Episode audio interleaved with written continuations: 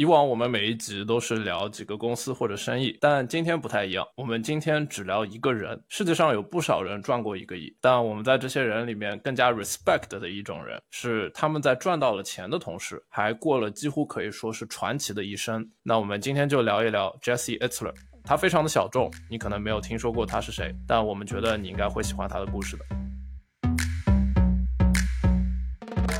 等我赚到一个亿之后。我要抽着古巴雪茄，在我的私人游艇上刷剧、抠脚、吃泡面。但这一个亿怎么赚呢？听这档好玩的搞钱播客，去了解全世界的公司和牛人都在怎么搞钱，跟我们一起实现这个梦想。我们每一集都会扯三五个小众但是有趣的公司、生意或者投资。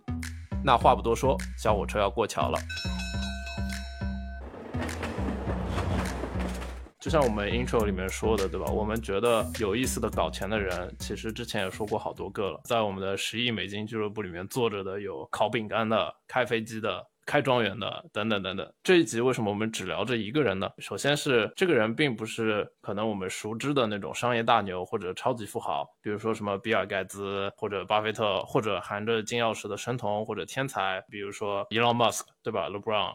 呃，我们想聊的这个人呢，可能就是你身边一个在绞尽脑汁搞钱的朋友，结果呢，他可能人生中有一两个点子成了，他就慢慢的走上了这个发财之路。那有了钱之后呢，其实人也不太会被工作再束缚了，那他的人生故事就更有趣了。我们想说的这个人，他有两点很有趣的地方，首先是他在搞钱这件事情上面很成功，第二件事情是他的人生故事也非常的精彩。我们今天说的这个人叫做 Jesse Itzler。Jesse 有几个很有意思的标签，他是一个说唱饶舌歌手，他也是一个全世界最大的私人飞机公司的创始人。他作为一个作家，卖了上百万本书，他还做了一款被可口可乐收购的椰子水公司。他是一个超级马拉松运动员，他是一支 NBA 篮球队其中的一个 owner。他的老婆还是一个创立了十二亿美金的公司的创始人。我们说到这里，其实 Jesse 这个简历已经非常非常的传奇了，感觉好像他这活了可能到现在六十年，他已经活了平常人的六条命了。因为这每一件事情都是一个非常有意思的一个人生经历。我们今天就会。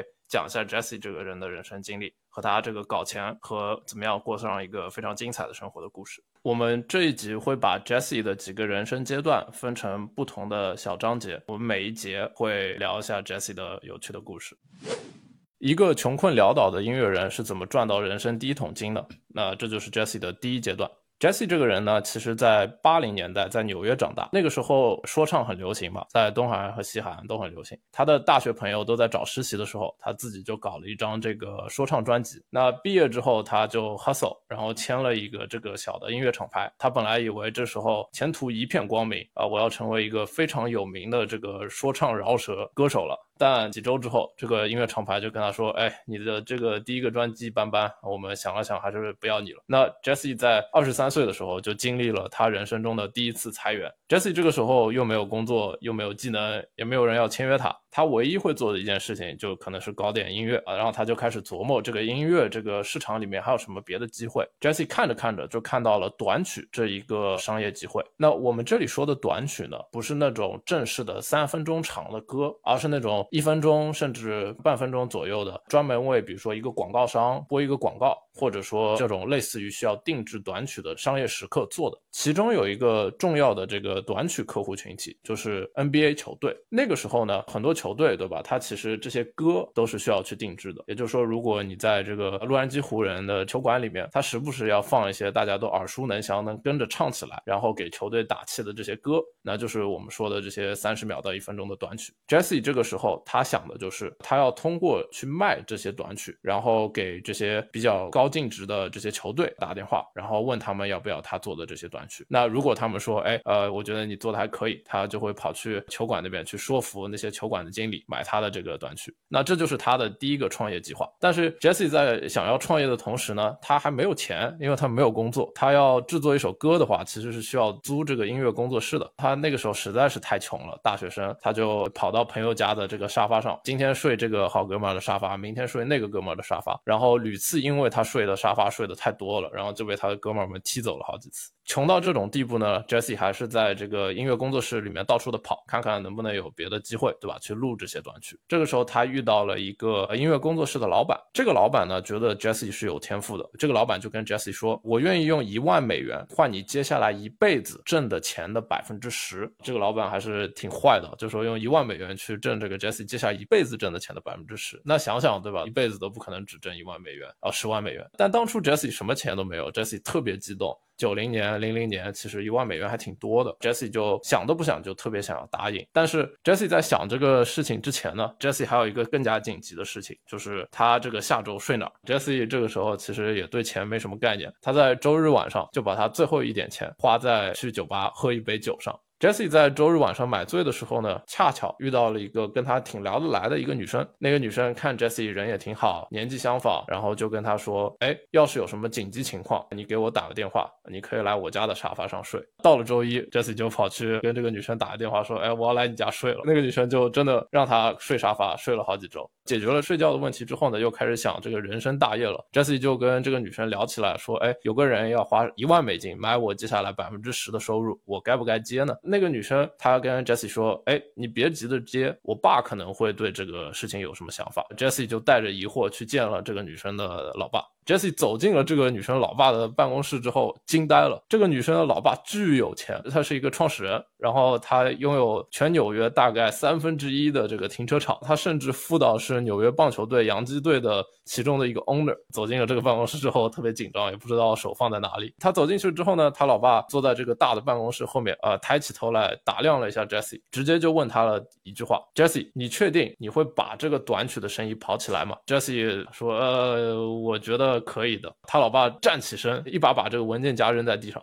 我不要你觉得，我要你百分之一百肯定的跟我说，你会把这个生意搞起来吗？啊，Jesse 这个时候反应过来了之后，眼睛里面露出了坚定的神情，说：“我一定会的。”他爸转身回到了办公桌后面，头也不抬，把他的助理当场招了过来，说：“快点给这个二愣子写一张一万美金的支票，然后让他滚出去，赶紧给我去做这个短曲的生意。” Jesse 拿着这一万美金，非常震惊的走了出去。他也遇到了人生中的第一个贵人，然后他就去努力创业去了。Jesse 在创业的时候呢，其实他刚开始什么单子都接嘛，一首歌四百美金，对吧？一首歌几百美金，小一千美金啊，名声就出来了嘛。然后就有一个大单子出现了，纽约尼克斯 NBA 球队找到了 Jesse，说：“哎，我们听过你在纽约这个附近，you know 写了很多很多很多短曲，你要不帮我们球队也写一个短曲，然后我们会拿去在球馆里面放，让这些粉丝们都跟着唱。”Jesse 就想：“我操，这太好了啊！纽约尼克斯来了，我要赚大钱了。”纽约尼克斯的经理给 Jesse 打了一个电话，说这首歌我们会给你四千美金。Jesse 惊呆了，我这个歌的全部开销就是要四千八百美金，我还要亏八百美金。作为一个球队，你们真的那么抠吗？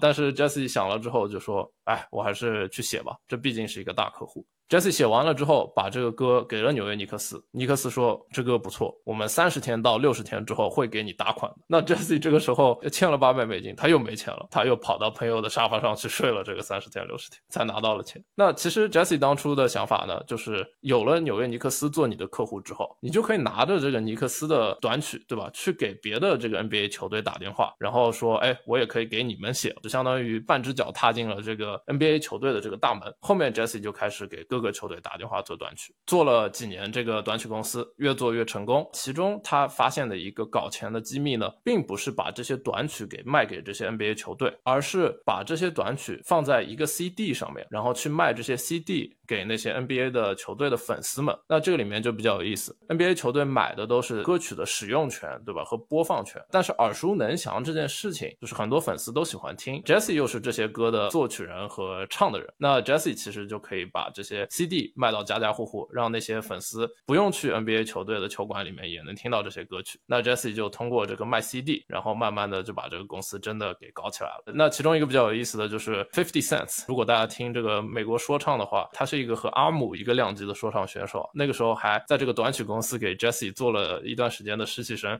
那我们后面还会说到 Fifty Cent 和 Jesse 的一个故事。Jesse 最后把这个短曲公司做到了很大，四百万美金成功给卖掉了，他就拿到了人生的第一桶。金。这个老哥在退出这个公司之后，每天早上起来做的第一件事情就是跑去 ATM 打一张这个 receipt，确认一下一百五十万美金还在他的这个账户里面。他每天发现，不仅这个账户里面没有少钱，还多了三百美金。我靠，是实在是太爽了。那 Jesse 通过短曲这样一个机会，就从一个二十三岁刚出道被裁员的一个说唱歌手，变成了一个百万富翁。那我们的第一阶段，怎么样赚到第一桶金，就讲完了。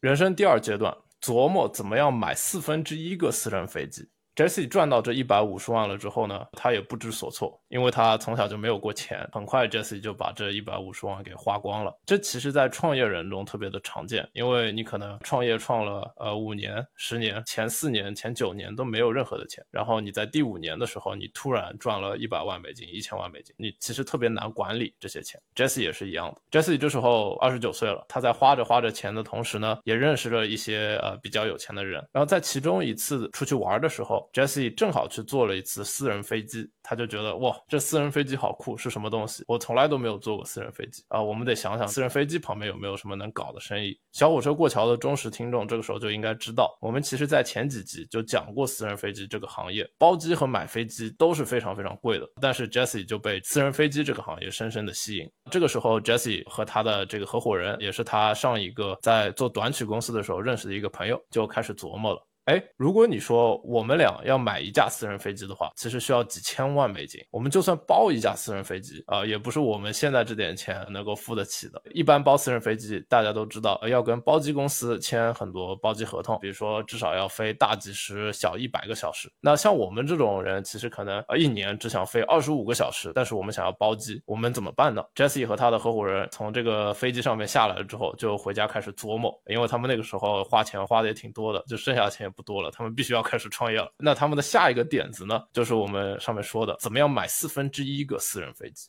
Jesse 想到说，有很多其实半富不富的，像我们这样子的，对吧？呃，有个小几百万的人，我们其实都想坐私人飞机，但是我们并不是说啊，我们一直在天上飞的，一年可能就想坐二十个小时。他就想到一个点子，叫做包机点数卡。那这个包机点数卡是什么东西呢？基本上就是你买了二十五个小时的包机点数，然后你一年想什么时候用的时候就什么时候用。作为一个不常坐飞机的人，如果我要坐飞机的话，我只想坐私人飞机，但是我可能一年只飞五次，然后我只需要二十五个小时，我并不需要跟这些包机公司签好多次这个大的合同啊。那 Jesse 和他的这个合伙人就觉得这个点子太好了，我们肯定是这个点子的客户。有了这个点子，OK，那飞机呢？哪里去搞呢？Jesse 就开始。琢磨，哎，我有这个点子，但是我要去搞一堆飞机，对吧？Jesse 这个时候呢，就通过之前在赚钱的时候的关系，去找了一家有六百五十架私人飞机的公司的合伙人。这家公司叫做 NetJet，也是全世界最大的，当初全世界最大的一个私人飞机公司。通过这个关系，就跟那个合伙人说，哎，我想跑到你们的办公室里面来，给你们讲这样一个点子，看看你们愿不愿意借给我们你的飞机。Jesse 就和他的合伙人两个愣头青，就跑去找这个全世界最大的这个私人飞机，呃，拥有的公司 NetJet 去 pitch 他们的这个点子。Jesse 和他的这个合伙人把他们的 PPT 翻到第十二页的时候就被踢出去了。那时候可能那个会大概只有十分钟左右，Jesse 就觉得完了，我们实在是太沙雕了。这全世界就只有这一家有超过五百架私人飞机的公司，我们第一次去十分钟就被踢出来了。Jesse 非常灰心的就打算回家。然后那个时候呢，其中一个合伙人就是 Jesse 认识的那个 NetJet 的合伙人追了出来，说：“哎，小伙子，你们做的不错。”Jesse 他们想，你这个是是雪上加霜嘛，伤口上撒盐嘛，我们。这个十分钟就被踢出来了，什么意思？那个合伙人说：“你不知道，我这另外一个合伙人，他听一个项目从来没有听超过五分钟了。你们已经说了十分钟了，你们下周再好好准备一下，再来说一遍，说不定就能把这个 PPT 给弄完了。” Jesse 这个时候和他的合伙人从这个非常灰心，就开始又发觉有了希望，他们下一周就又来了。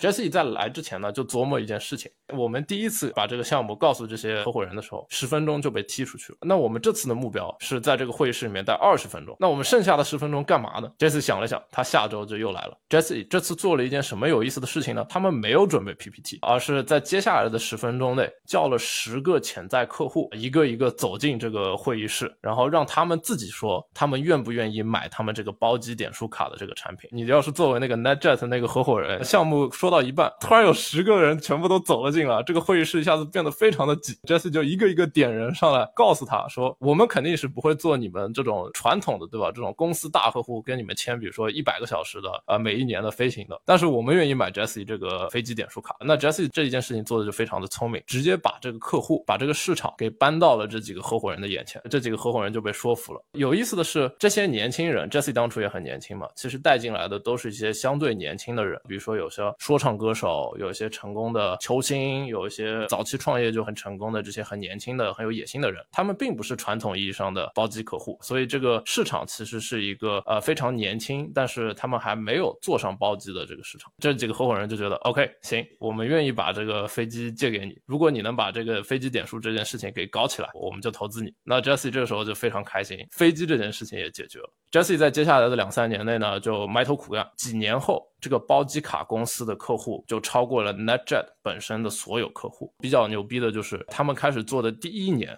就有两亿美金的飞行时间被 Jesse 的飞行点数卡给定了。那其实 Jesse 的这每一个客户，他就花三十万美金，他跟传统的这些包机客户肯定是没有办法比的。但是他还是一个非常高的客单价。其实呢，这就是一个 lead generation 的公司嘛，帮私人飞机公司找这些年轻的客户。每一个客户可能并没有购买像传统客户那样几百个小时，但是你可能有十个客户加起来抵得上你这个传统客户的一两个或者两三个客户。Jesse 他们的这个公司也非常。好挣钱，你每卖出去一个小时的飞行时间，你就挣多少的分红。其实这就是一个互赢互利的关系。Jesse 也挣钱，私人飞机也挣钱，这些年轻的客户他们也体验到了这个二十五小时包机的这个服务。啊，那我们有意思的就来了，就是那个 Fifty Cents，就是那个之前 Jesse 的实习生，这个时候他又遇到 Jesse 了。那 Fifty Cents 在离开 Jesse 的这段时间内呢，已经变成了一个全世界非常有名的一个说唱歌手。Fifty Cents 有一次他就是用 NetJet，然后就坐在这个私人飞机上面，Jesse 发现，哎，这歌的名字不是当初我一个实习生嘛，然后就给那个 Fifty Cents 打了个电话，说，哎，你不会相信这个的哥们儿，你现在坐的飞机是我公司的飞机。然后这个 Fifty Cents 转手就跟他他的这个助理。打了个电话，说以后我们出去包机，什么公司都不做，我们就只坐 Jesse 的飞机了。这里面就比较有意思，就说 Fifty Cent 才是一个呃非常忠诚，对吧？非常懂得这个感恩回报的一个人，因为当初是 Jesse 招他做这个实习生，让他进入这个音乐这个行业。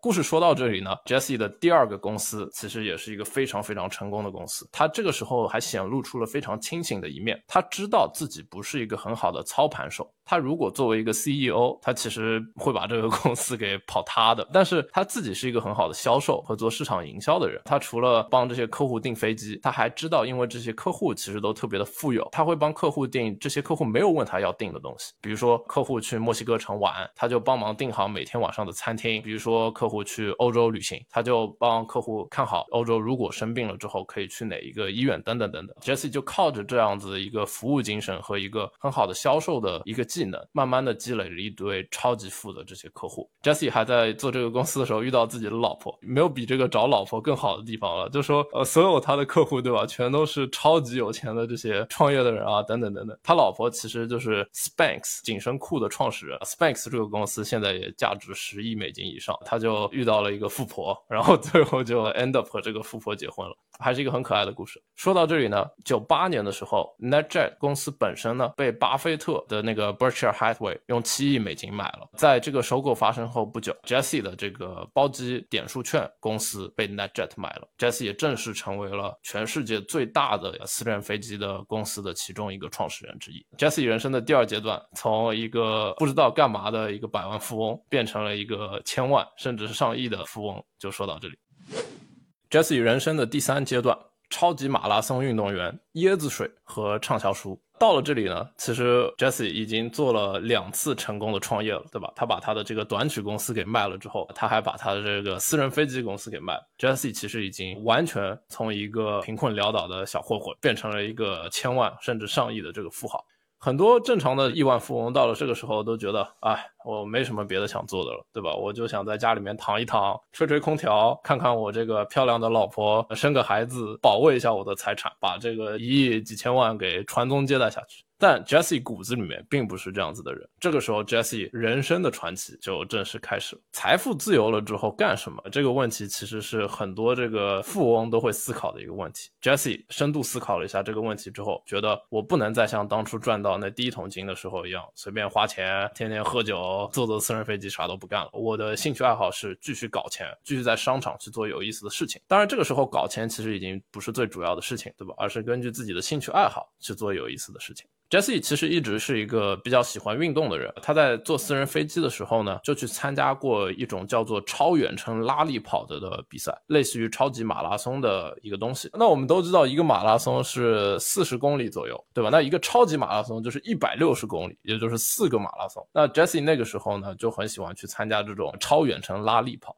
但是拉力跑这个东西并不是一个人完成的，其实是四个人完成的，也就是四个人不断的交接跑完这个四个马拉松。这里面就有一个商业故事。和一个关于 David Goggins 的故事。Goggins 是我们第二集讲到的一个体能跟超人一样的老哥，自己也是一个财富自由、资产上亿的老哥。大家其实感兴趣的话，可以去第二集复习一下这个老哥是怎么搞钱的。那我们先不讲 Goggins 的故事，而是先讲这个跑马拉松之中的商业故事。Jesse 的下一个这个生意呢，其实就跟健康运动有关了。Jesse 在准备跑这些超级马拉松比赛的时候，他就一直在研究我怎么样喝水，我怎么样吃东西，我能最大化我的体力，最小化我身体受到的伤害，然后最快的跑完这个比赛。他研究了半天呢，就发现椰子水这个东西是一个补充电解质、补充卡路里很棒很棒的液体。然后 Jesse 在跑他人生第一个超级马拉松的时候，他就真的靠这个椰子水，在接下来二十四多个小时里面跑下来了这一百六十公里。Jesse 跑完了之后瘫了大概一个月左右，就基本上就躺在床上，坐在轮椅上，因为跑的实在是太累了，什么都动不了。他这个时候脑子就开始疯狂转动，他就说：“哎，等我好了之后，我就要开始研究这个椰子水是怎么怎么搞。”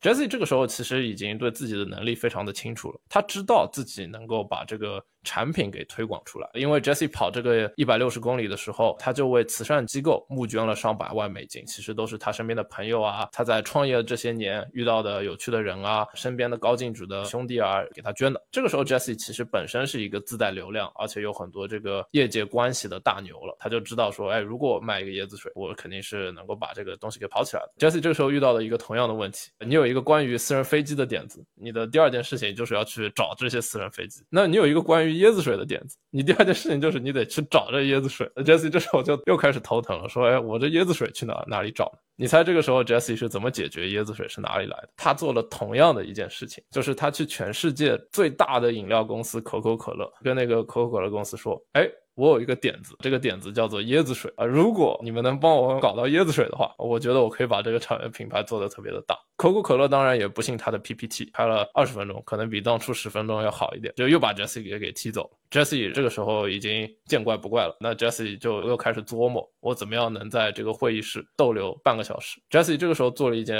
呃和刚开始不太一样的事情，他在坐私人飞机的时候认识了很多这种富豪嘛，然后他就通过这个私人飞机公司的时候认识的。这样一个好莱坞顶流明星 Matt Damon，有一天他就跑去 Matt Damon 家去玩，然后他发现，哎，Matt Damon 本身也特别喜欢喝椰子水，他就在他 Matt Damon 家里面发现了椰子水。他转念一想，就跟 Damon 说，哎，我最近正好在跟可口可乐说，我想搞一个椰子水，要不你帮我拍一个这个短片，推广一下椰子水。Matt Damon 想，哎，这个有意思，可以。Matt Damon 就跑去后院，居然 Matt Damon 的后院还有一棵椰子树，然后上面还长了些椰子。Literally 爬上这个椰子树，敲了一个椰子下来，抱着那个椰子喝椰子水，说椰子水是我最喜欢喝的东西。Jesse 带着这个短片回了这个会议厅，对着可口可乐的这些总裁们放了这个短片。可口可乐惊呆了，说你是怎么认识 Matt Damon？Jesse 说，呃，我其实就是去找了一些喜欢喝椰子水的人。可口可乐说，行。那你搞得出来，我们就帮你搞定椰子水。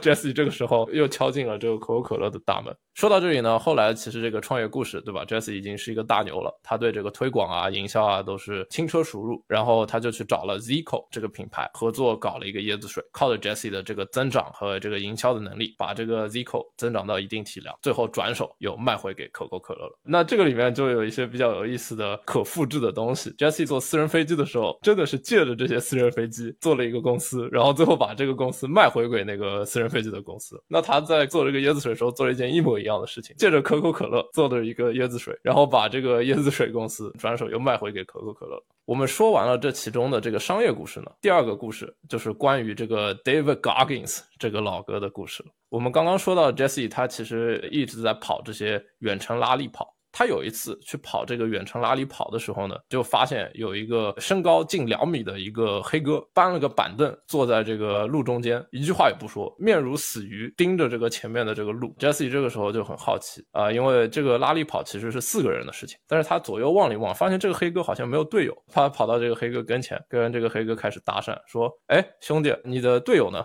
这个黑哥瞟了他一眼，说：“我就是我的队友。”然后 Jesse 这时候惊呆了，说：“你真的要一个人跑完这一个比赛吗？”那个黑哥点了点头。然后 Jesse 在跑步的时候就一直在想着这个黑哥到底有没有跑完。结果这个黑哥最后真的一个人给跑完。跑完之后 Jesse 就决定坐架私人飞机飞出去见这个老哥。他见这个老哥的时候，当初也没有一个就是他想要聊的东西，他就是对这个人特别的好奇啊。结果聊得特别开心，Jesse 对这个人越来越好奇了，说：“你要不来我家跟我住一下？”然后这个老哥还真的答应他说来了。几周后，这个 David Goggins 就带着一个他的麻袋敲响了 Jesse 的门，然后 Jesse 也就提前两天跟他老婆说：“哎，有个我跑步认识的神人，这个老哥他要过来跟我们住个两周。”那这个传奇的故事就开始了。Jesse 跟这个老哥住完了两周之后，他写了一本书，讲述了一下这个老哥带着 Jesse 做一些非常疯狂的这个体能训练的这些事情。然后这本书本身卖出去了上百万本的这个销量，Jesse 又成为了一个最畅销的一个作家之一。David Goggins 这个人是一个非常有意思的人。那没有听过我们第二集播客的人，我给大家复习一下，这个老哥是哪里来的。他其实是一个从小就被他的爸爸虐待，一直跟着母亲单亲家庭下面长大的一个黑人。David Goggins 呢，自己学习什么都不太好，他到高中都不认字，他又因为精神不好又口吃等等，所以他其实也不受这个同学的欢迎。他每天就是都只喜欢吃垃圾食品，在家里面自己一个人自闭。他等到二十几岁的时候，体重飙升到两百七十斤，他每天都特别讨厌自己，但是他生活又没有目标，他就在那边混日子。某一天呢，David Goggins 看到这个海报图。突击队的广告里面都是这个美国大兵在那边摸爬滚打，然后他就觉得这些人是他想要变成的人，他就把这个对自己人生的憎恨变成了动力，去参加了好几次海豹突击队的这个训练。最后呢，他成功成为了历史上第三十六位黑人海豹。David Goggins 这个人就从一个小胖子突然变成了一个非常非常自律、非常非常努力的一个体力超人。David Goggins 他一个人去参加一个四个人跑步的拉力赛，本身也是为了挑战自己的体力极限。那我们说回到这里。里呢，David Goggins 带着一个麻袋敲响了 Jesse 的门，这本书的传奇就开始了。我讲几个比较有意思的 David Goggins 和 Jesse 在书里面的小故事。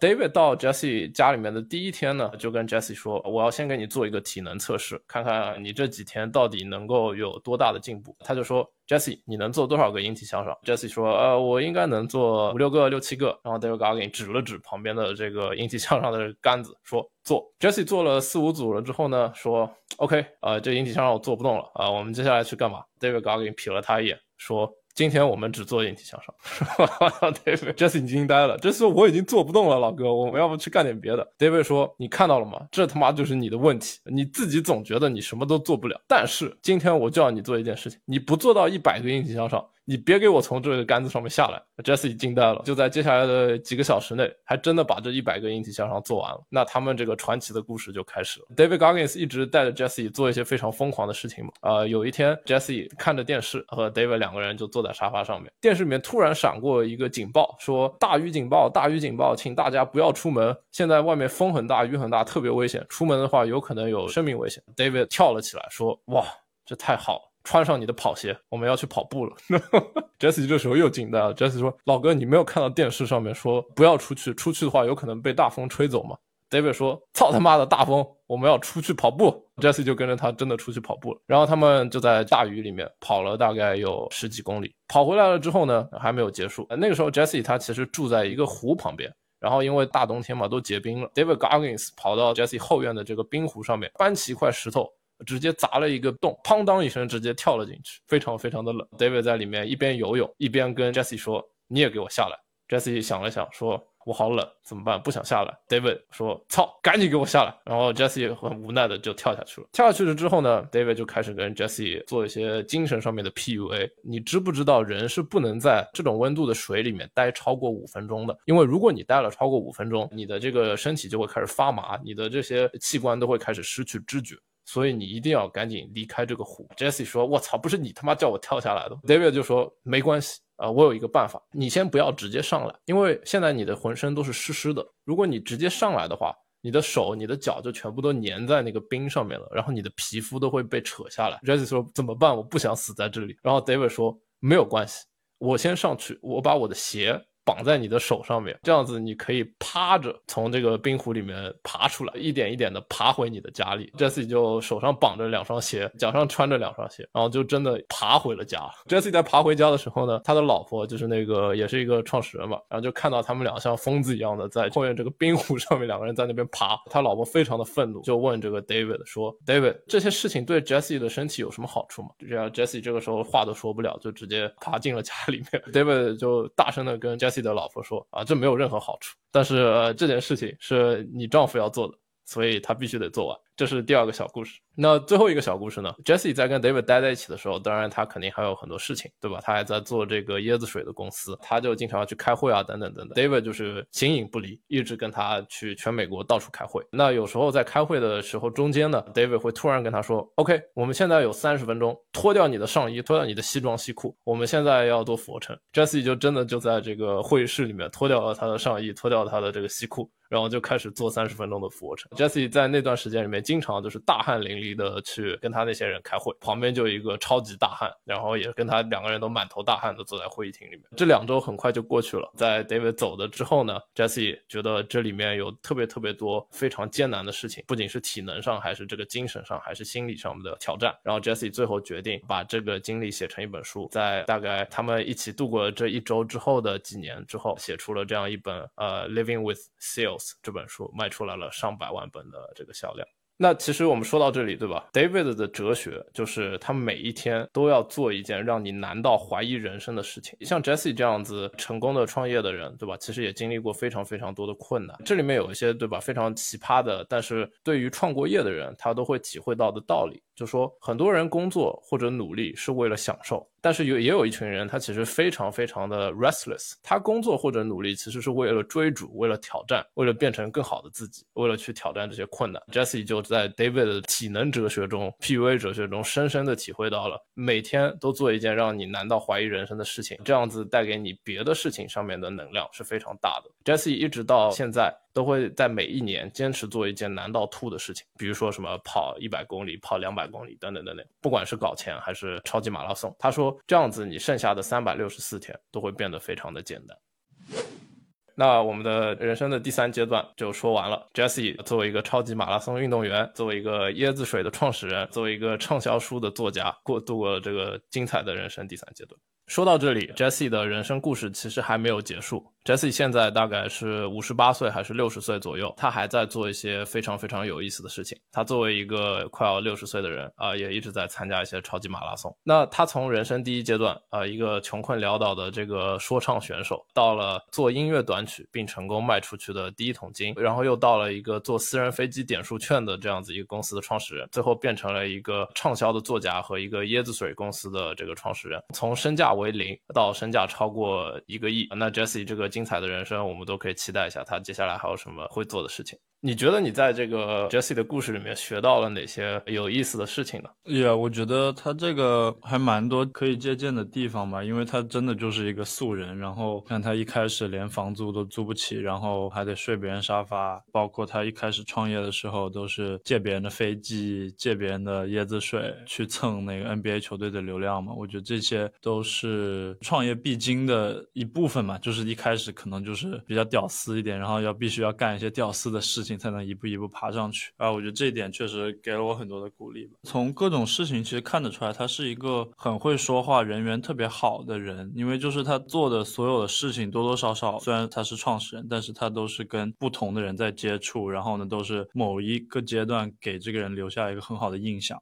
然后他反过来说，哎，我需要你帮忙，人家是愿意帮忙的，所以这一点也是一个可以学习的点吧。就是说，不要因为说你现在身价或者干嘛跟别人的一些区别，你不去跟人家交流，或者说你看不起别人或者怎么着，还是要每天都是以一个很好的状态去接触别人，然后呢，去留下一个好的印象，说不定某一天就能用上。我觉得你说的挺有道理的。还有一个比较有意思的就是 Jesse 说过一句话，就说想象一下你死之后，你的人生简历是怎么样的。Jesse 的目标就是他要去做一些。会在这样一个人生简历上面留下痕迹的事情，然后他每年也都会去做一件对他来说很艰难或者让他能够觉得很有成就感的一些事情，比如说跑步啊等等。我觉得他不仅是一个会搞钱的一个人，对吧？一个创业家，他还是一个热爱生活的人。我觉得是我们普通人可以加入到自己生活轨迹里面的一件事情吧。一年其中一天，你抽一个周末去做一件很酷的事情，然后年底往回看的时候，幸福感可能会强很多。听完 Jesse 这个故事之后，我。想的第一个事情就是我想要去跑一个马拉松。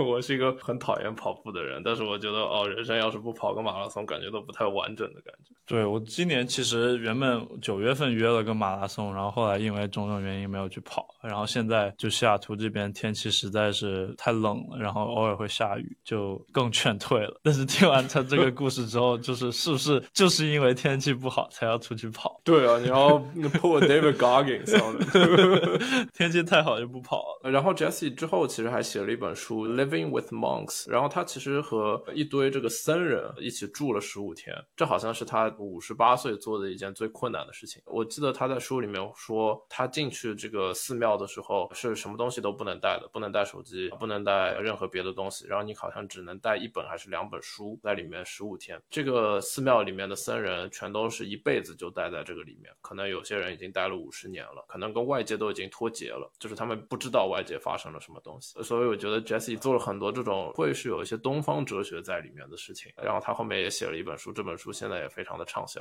到现在这个人生阶段，已经不是说去搞钱、去分享这个商业上面的经验，而反而是分享怎么样过一个快乐的、幸福的人生啊，怎么样去热爱生活。我真的觉得他的就是生活轨迹会是我想要做的事情。那说到这里，我给我们俩一个同时一个 challenge 吧，就说在接下来的这一年多的时间。里面，我们要把这个播客做到超过十万粉丝的同时，我们俩还要一起去跑一个马拉松。What do you think? Okay, sounds good. That's a good place to end.